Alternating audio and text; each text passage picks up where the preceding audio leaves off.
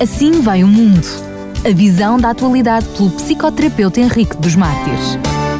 Hoje é quarta-feira, é dia de termos mais um Assim Vai o Mundo. Contamos com a colaboração do Dr. Henrique dos Mártires, que hum, com alegria nos traz mais um, uh, mais um programa e eu diria que, como também é habitual, sempre com algum humor naquilo que é os títulos que escolhe para, hum, para os programas. Em primeiro lugar, começo, como não podia deixar de ser, por cumprimentá-lo. Bem-vindo, Dr. Henrique dos Mártires. Muito obrigado e que boas-vindas também para todos os ouvintes da Rádio Clube de Sintra. Escolheu como, como título a conformação do humus corruptos. O que é que isto quer dizer, Dr. Henrique dos Mártires? Ora bem, o humus corruptos, eh, eu, eu intitulei-o assim em, em, em, em, confrontação com o verdadeiro termo, que é homos corruptos, não é? Eh, o homos corruptos, ou homo corruptos, é o homem que se corrompeu através do tempo, é? E o humus corruptos é o homem que era simples, humilde e que se transformou também em corrupto pela, pela, própria, pela própria influência da sociedade, em, em sincero. Por é que eu escolhi este título, A Conformação do Humus Corruptos?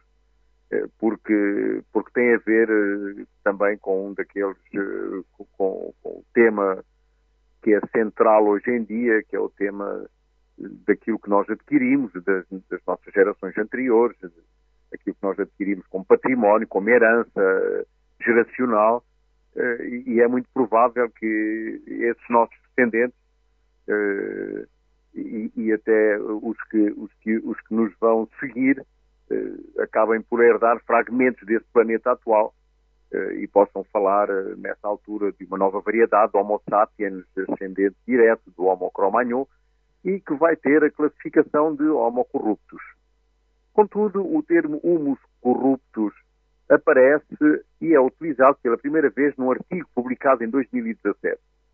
Neste artigo, uh, comentava o articulista que dentro de mil anos, os arqueólogos do futuro encontrariam uma nova espécie humana, especialista na arte da manipulação e que foi batizada com este nome, Humus Corruptus. Nesse artigo, ele se referia ao uso da tortura como instrumento de manipulação e como uma das suas habilidades e estratégias. Neste programa, portanto, vamos tentar responder à questão seguinte. Desde quando está a humanidade conformada com o homo corrupto e quais são as causas que contribuem para que o humus corruptus se transformasse num homos corruptus, ou seja, quais foram as circunstâncias que levaram um simples manipulador de massas, um humilde trabalhador da arte de extorquir o que é dos outros, ao homo corruptus, que se refere à mesma arte, mas indivíduos colocados em altas posições de liderança das nações. Mas, uh, doutor, mas doutor Henrique dos Mártires, uh, o fenómeno da corrupção não é uma panaceia da nossa era. Ela remonta até a um período muito arcaico da história do nosso planeta, não é assim? Se bem que a corrupção esteja na moda, seja considerada até uma indústria inovadora e disruptiva complexa, não é realmente um fenómeno novo. Na Bíblia aparece já uma história muito antiga que remonta ao tempo das guerras entre os Moabitas e o povo de Israel. Esta história revela alguém que se deixou corromper por dinheiro. E essa história aparece no livro de Números, do capítulo 22, do versículo 4 ao 7, e eu vou ler. Por isso Moab disse aos anciãos dos midianitas, Agora lamberá esta congregação tudo quanto houver ao redor de nós, como o boi lamba a erva do campo. Naquele tempo, Balac, filho de Zippor, era rei dos Moabitas. Este enviou mensageiros a Balaão, filho de Beor e Petor, que está junto ao rio na terra dos filhos do seu povo, a chamá-lo, dizendo: Eis que um povo saiu do Egito, eis que cobra face a terra e está parado de fronte de mim. Vem, pois, agora, rogo amaldiçoa-me este povo, pois mais poderoso é do que eu. Talvez o poderei ferir e lançar fora da terra porque eu sei que a quem tu abençoas será abençoado e a quem tu amaldiçoares será amaldiçoado. Então foram os anciãos dos Moabitas e os anciãos dos Midianitas com o preço dos encantamentos nas suas mãos. E chegaram a Balão e disseram-lhe as palavras de Balac. Portanto, esta história é uma história que revela que já no, no, nos tempos do Velho Testamento, eh, dois mil anos antes de Cristo, eh, já se passavam alguns segredos na arte da manipulação e na arte da corrupção. Mas a história universal também relata numerosos casos de corrupção a todos os níveis. De facto, Cautília, que foi o primeiro-ministro de um rei indiano, escreveu há dois mil anos atrás um livro chamado Arthashtra. Este livro ele retrata uh, a fundo o tema da corrupção nesse momento. Dante colocou há 700 anos atrás os corruptos no canto mais quente do seu inferno, refletindo os terríveis atos de corrupção da Idade Média, assim como Shakespeare, que dedica importantes secções da sua obra ao mesmo fenómeno. Por exemplo, a Constituição americana torna o suborno um dos crimes explicitamente mencionados como causa de processo de impeachment ou destituição do presidente. Recentemente foi descoberto o primeiro caso de corrupção da história humana. Remonta ao Antigo Egito e é, e é conhecido como Tebas Gate. O pesquisador egípcio Ahmed Saleh cifrou a inscrição de um papiro que conta a história de um funcionário de Tebas chamado Bezer, que no tempo do faraó Ramsés IX dirigiu um complô em conivência com um bando de ladrões de túmulos. Segundo Salé, o caso foi encerrado com um processo em que Pezer, nem Pezer nem os outros funcionários públicos envolvidos foram condenados. No mesmo Egito encontramos o decreto de Oremem, de 1300 a.C., que dizia Serão punidos com rigor implacável os funcionários que, abusando do seu poder, roubam colheitas ou gado aos camponeses sob o pretexto de cobrar impostos. A punição será sem chicotada. Se a pessoa envolvida for um juiz, a penalidade será a morte. O triste disso tudo é que quase não há mais ninguém em quem confiar. Todos estão metidos na alhada. É mais fácil contar os que não estão. Já dizia o apóstolo Paulo em Romanos 3, 10 a 12. Como está escrito, não há um justo, nenhum sequer. Não há ninguém que entenda, não há ninguém que busque Deus. Todos extraviaram e juntamente fizeram inúteis. Não há quem faça o bem. Não há nenhum só. Infelizmente, esse, esse, problema não se manteve lá atrás, no passado. Não é? Ainda agora mesmo assistimos às eleições no Brasil, onde mostramos que a tendência do, do eleitorado foi para tentar, eu diria, combater este flagelo da corrupção. Quais são, na sua opinião, alguns desses fatores que contribuem para a promoção e propagação deste flagelo da corrupção? o egoísmo, a cobiça, a ambição de poder, a insegurança económica e existencial, a baixa autoestima, a falta de solidariedade, a falta de consciência dos valores coletivos, a carência de princípios éticos são, sem dúvida, alguns dos fatores geradores de corrupção. É curioso, mas existe uma pandemia da corrupção, uma espécie de vírus que se espalha e contamina todo o planeta. De facto, o fenómeno da corrupção alcança toda a atmosfera do ambiente que envolve a humanidade. Seja a linguagem, economia, leis, história, atitudes, crenças, relacionamentos. São, são todos manifestações que se tornam permanentes e contaminam o planeta. A tentação de assumir formas ilegítimas de riqueza alheia é, portanto, algo que pode ocorrer eh, a muitas pessoas e por razões muito diferentes. Para alguns, não passará de uma tentação que não chega a consumar-se. Para outros, pode ser o grande golpe da sua vida que planificará até ao seu sucesso, embora não inclua as etapas de detecção do ilícito, julgamento, cumprimento da pena e, finalmente, reintegração na sociedade. No processo da corrupção participam pelo menos três tipos de pessoas. Primeiro, os que tentam apropriar-se indevidamente do recurso ou dos bens, são os que se veem na apropriação indevida de uma forma de revelar a sua cobiça. Os segundos, os que defraudam alguém ou alguma instituição, que se verifica serem até parentes próximos ou pessoas conhecidas. E, em terceiro lugar, todas as pessoas que trabalham nos meios formais para denunciar, processar e executar vários processos policiais e judiciais, bem como pessoas que têm diferentes papéis no processo de prevenção e busca de possíveis culpados, defesas e acusações, usando meios ilícitos para os isentar de serem condenados a troco de bens ou serviços. Nestes estão incluídos os políticos, que ocupam lugares de responsabilidade da nação e que, por compadrio, não facilitam a adjudicação de obras públicas não concordantes com a lei. É possível, de algum, de algum modo, colmatar essa tendência para a corrupção? É possível que, com o avanço da ciência e da tecnologia, se consiga finalmente um dia colocar um cartaz eletrónico em que seja visível a informação corrupta. Ora, o florescimento da corrupção em todo o mundo se sustenta do humus corruptos e do familiarismo ou do familismo, que torna a impunidade possível. A consequência é a teimosia na manutenção da inflexibilidade cognitiva, a banalização dos erros pessoais, as idiosincrasias da consciência moral, as posturas anacrónicas, a ansiedade, a irreflexão, as precipitações, as irritações, as exigências antiéticas, a inveja, a competição, a impontualidade, o automatismo. Não fosse possível encontrar apoio espontâneo nos grupos primários de pertença, por exemplo, a família, a família nuclear, a família satélite, eh, as pessoas em geral, e se não fosse relativamente, relativamente fácil comprar favores nos sistemas políticos, policiais e judiciais, não ocorreria tão a miúdo o encobrimento de grande, desta grande corrupção. São as facilidades que oferecem os grupos sociais menos favorecidos que permitem aos sujeitos que se movem num determinado nível de corrupção minar os mecanismos sociais de proteção e controle.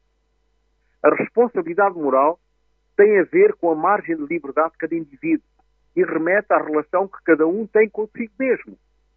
Hoje, cada qual tem a sua consciência, o seu próprio sistema de valores e a sua própria topografia moral, não sendo mais movido por uma consciência universal e espiritual. O grande problema é que já não existe um si mesmo. Muitos são puros autómatos ao serviço do egoísmo competitivo e institucionalizado. É este facto que define o cerne do problema do humus corrupto. Quero introduzir agora um novo termo para aprofundar um pouco mais a descrição deste personagem nefasto, mas tão representado na sociedade atual. Refiro-me ao termo bipolar, não no seu significado de transtorno da personalidade, mas como uma técnica usada para manipular. Refiro-me àquelas pessoas que escondem a verdade através de mensagens, às vezes até incompreensíveis e manipuladoras, parafraseando e tratando o resto da humanidade como criaturas imbecis, ignorantes e até medíocres, com o único propósito de ludibriar e de manter o seu status e o seu tipo. Uma técnica que lembra o que o linguista Noam Chomsky disse em suas 10 estratégias de manipulação dos meios de comunicação. Quanto mais tenta enganar o espectador, mais tende a adotar um tom infantil. Às vezes, o homo corrupto bipolar mostra sintomas como a língua que freia, eh, o vomitar frases sem sentido, fazer afirmações dúbias, prometer o que não pode ser realizado, agir na contramão do seu programa eleitoral, etc. Felizmente que em Portugal não temos políticos com esse perfil. Mas o que é que está escondido por trás desses sintomas, chamemos-lhe assim? Ora bem, o ponto fulcral é que o homo corrupto bipolar diz o que quer, mas executa o oposto. Todos com o rosto descarado, cínico e farisaico, olhando com um ar desavergonhado para os que esperam que eles cumpram algumas dessas afirmações. O homo corrupto bipolar, num ataque de nervosismo, é encorajado a tomar acesso de birra, nega tudo o que é evidente e não diz nada além do absurdo. Afirmações que até ele já não acredita. Pelo menos as pessoas sensatas não acreditam nelas. O homo corrupto bipolar encontrou a sua verdadeira fonte de sustento, a depredação económica sem limites e sem escrúpulos. Seu desempenho fez com que a política estivesse ao nível mais baixo da sua credibilidade. O homo corrupto bipolar não tem limites pessoais. Eles querem tudo, querem cada vez mais e até ficam com as sobras. Até me lembra a canção Os Vampiros de Zeca Afonso. Eles comem tudo, eles comem tudo, eles comem tudo e não deixam nada. Outra coisa seria se existisse uma sociedade onde o golpe ao fisco, o desvio de fundos para enriquecimento próprio, onde os compadrios e o familismo fossem inconcebíveis, porque tanto a oferta quanto a, pro, a procura pareceriam, em qualquer caso, socialmente repugnantes e impensáveis. Sem dúvida, estaríamos a falar de uma outra cidadania, outra sociedade infinitamente mais deontológica e humana, a sociedade dos verdadeiros cristãos, uma sociedade norteada pela honestidade, fidelidade, honra e lealdade aos valores e princípios morais e éticos. Eu chamar-lhe-ia o homos libertibilis, o homem liberto e dependente de Deus, liberta a escravatura do pecado, do mal, do sofrimento e, sobretudo, liberto do homem corrupto. Cristo é o Salvador, o único capaz de transformar o, o homo corruptus no homo libertibilis.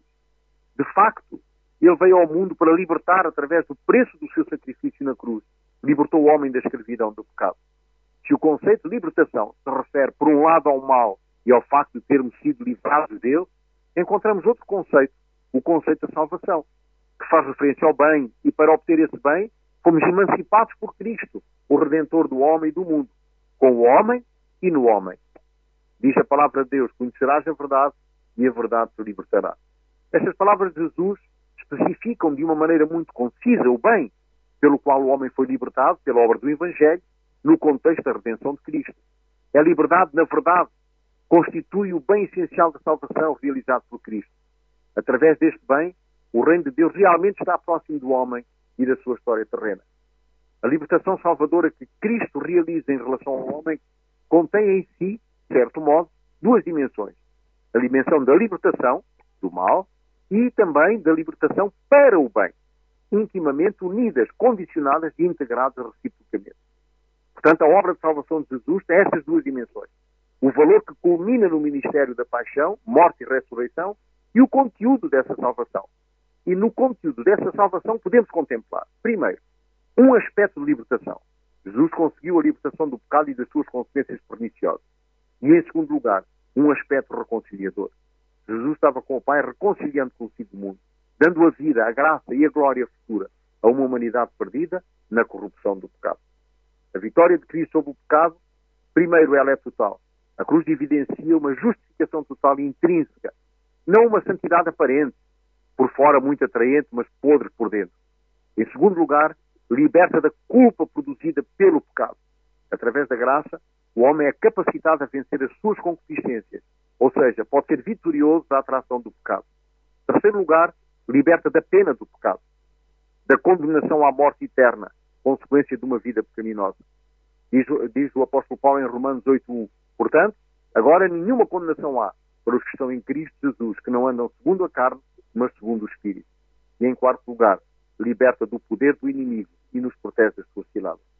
A corrupção é a base de muitos dos nossos problemas, como a exploração, o tráfico de seres humanos, armas e drogas, injustiça social, desvio de bens comuns e descuido com a natureza, para citar alguns dos infortúnios com os quais vivemos no mundo de hoje. Ninguém é poupado a esse flagelo. Estamos todos expostos à tentação da corrupção, uma autêntica praga social. Trabalhemos juntos, cristãos e não cristãos, pessoas de qualquer fé e não crentes, para combater esta forma de blasfémia. Renascimento total. Cristãos e não cristãos têm que ser como flocos de neve que formam uma avalanche, um movimento forte e construtivo, constituindo um novo humanismo contra a corrupção com a audácia profética. A resolução de conflitos e a satisfação de interesses comuns parte, primeiro, daqueles que deliberam sobre os assuntos públicos e, segundo, daqueles que executam as suas decisões. É difícil alcançar resultados de uma forma transparente se faltar a ética. Para obter bons resultados na política e na gestão pública, é necessário ter homens de conduta íntegra, pois são eles que definem as diretrizes e operam as instituições.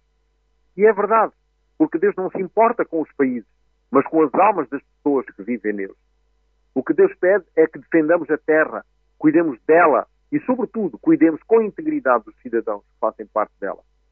Mas não esqueçamos que nós, cristãos, somos estrangeiros passando por este planeta, como diz o, o apóstolo Paulo em Hebreus 11, 13, em direção a uma pátria pura e íntegra. Não foi em vão que Jesus respondeu a Pôncio Pilatos: O meu reino não é deste mundo. E pronto, no próximo programa vamos ter eh, uma outra dinâmica, um outro tema, ao qual eu intitulei Binômio de Sidofilia Proex.